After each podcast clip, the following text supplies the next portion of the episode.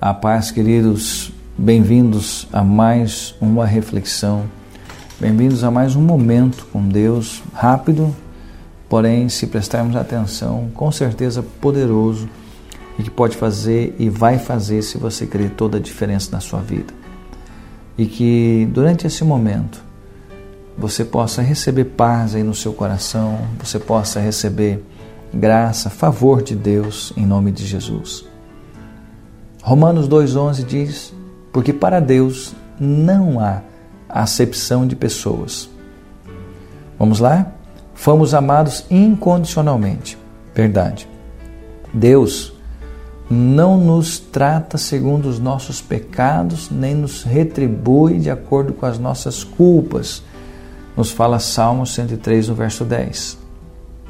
Jesus, queridos, ele morreu por todos amou a todos.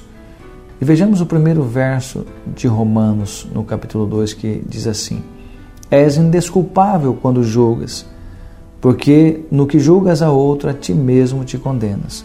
Vemos que Paulo estava diante de um problema. As pessoas julgavam umas às outras.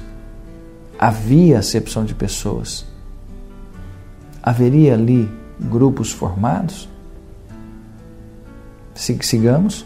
Pessoas que se sentiam mais santas que as outras e por isso selecionavam seus relacionamentos?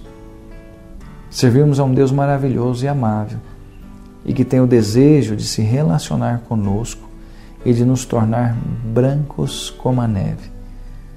Nos textos de Romanos, nós podemos claramente entender que quando julgamos as pessoas, estamos nos fazendo culpados e nos condenando a nós mesmos.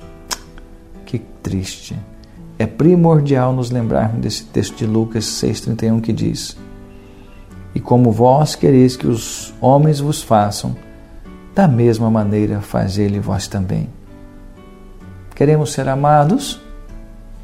Portanto, amemos. Queremos ser perdoados? Portanto, perdoemos. Amém, queridos? Vamos orar?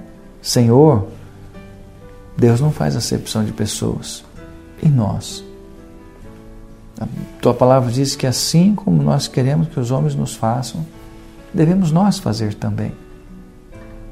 E que nós possamos fazer assim, viver assim e ter uma vida de vitória, Pai.